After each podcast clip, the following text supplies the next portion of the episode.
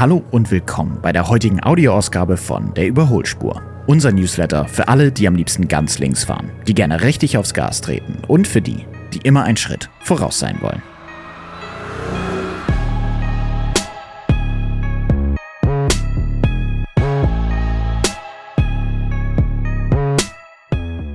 Wir haben ja schon oft über die Vorteile von E-Transportern gesprochen hier in diesem Podcast. Erstens seid ihr mit Strom natürlich umweltfreundlicher unterwegs. Zweitens ist es ja auch immer noch ein bisschen der Reiz des Neuen und es fühlt sich ja ein bisschen nach Zukunft an, so ein Ding zu fahren. Und gerade in den jetzigen Zeiten besonders wichtig natürlich Punkt 3, mit dem E-Transporter habt ihr einfach niedrigere Energie- und Wartungskosten.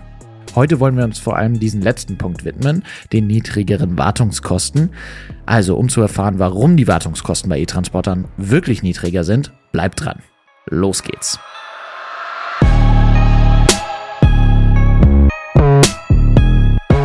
Wenn man sich mal das Ganze genauer anguckt, ist das Ganze ziemlich spannend. Die niedrigen Wartungskosten liegen ja vor allem in der Bauweise des Antriebs begründet. Ein Verbrennungsmotor inklusive Getriebe besteht aus durchschnittlich rund 1400 Teilen.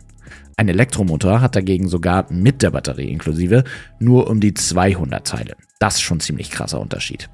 Da fallen also bauartbedingt schon mal ganz schön viele Dinge einfach weg, die kaputt gehen könnten oder gewartet werden müssen oder ausgetauscht werden müssen und so weiter.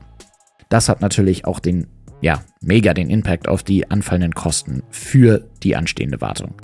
Aber erstmal wollen wir klären, warum muss ein Transporter überhaupt zur Wartung?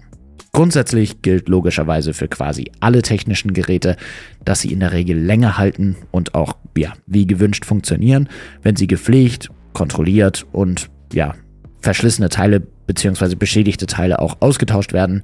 Das gilt aber natürlich insbesondere für Fahrzeuge, bei denen ja, ja, je nach Teil auch nicht weniger als unser Leben dran hängt. Natürlich ist euer E-Transporter ja aber auch mit einer gewissen Qualität hergestellt. Der sollte eigentlich viele Jahre genauso funktionieren, wie er auch geliefert wurde. Aber falls es doch mal ein Problem gibt, gibt Fiat Professional euch auf jeden neuen Transporter nicht nur zwei, sondern sogar vier Jahre Herstellergarantie, auf den Akku übrigens sogar bis zu zehn Jahre. Da aber die Abnutzung eines Transporters von vielen verschiedenen Faktoren abhängt, ja, gibt's da so einen kleinen Deal zwischen euch und den Transporterherstellern natürlich. Der Hersteller verlangt nämlich dafür von euch, dass ihr den Transporter regelmäßig zur Inspektion bringt. Dabei ist es tatsächlich sogar egal, ob das ein Diesel- oder Elektrotransporter ist. Das bei beiden genauso.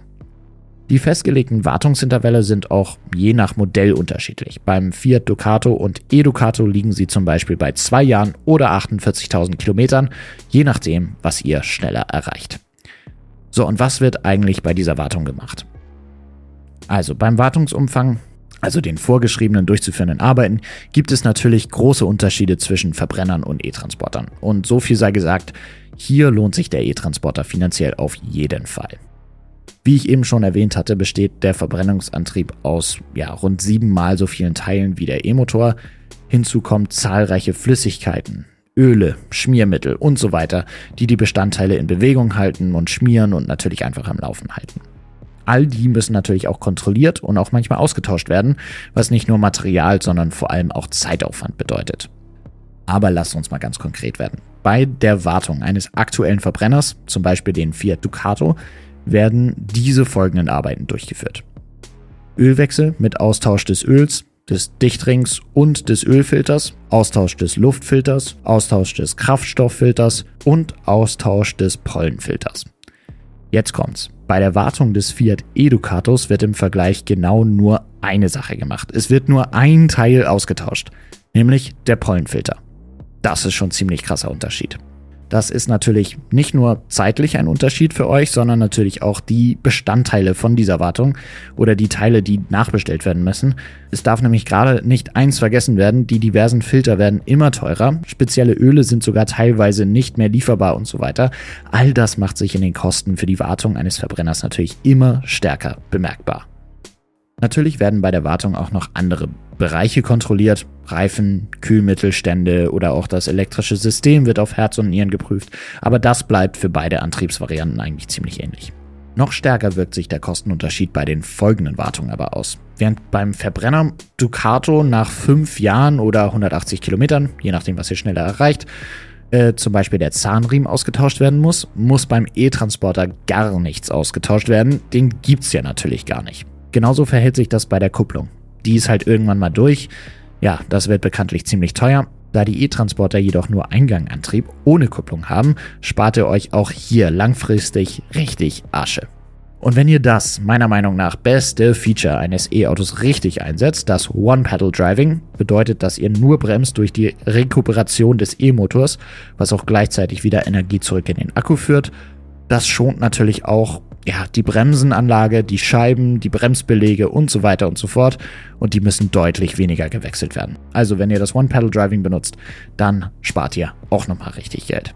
Ihr seht also, der E-Transporter lohnt sich im Laufe seines Transporterlebens immer mehr.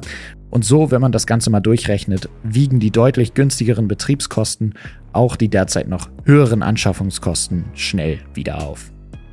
Falls euch das heiß gemacht hat, auch mal einen E-Transporter auszuprobieren oder zu fahren, schaut auf jeden Fall mal bei den E-Angeboten auf der Karabakh-Seite vorbei.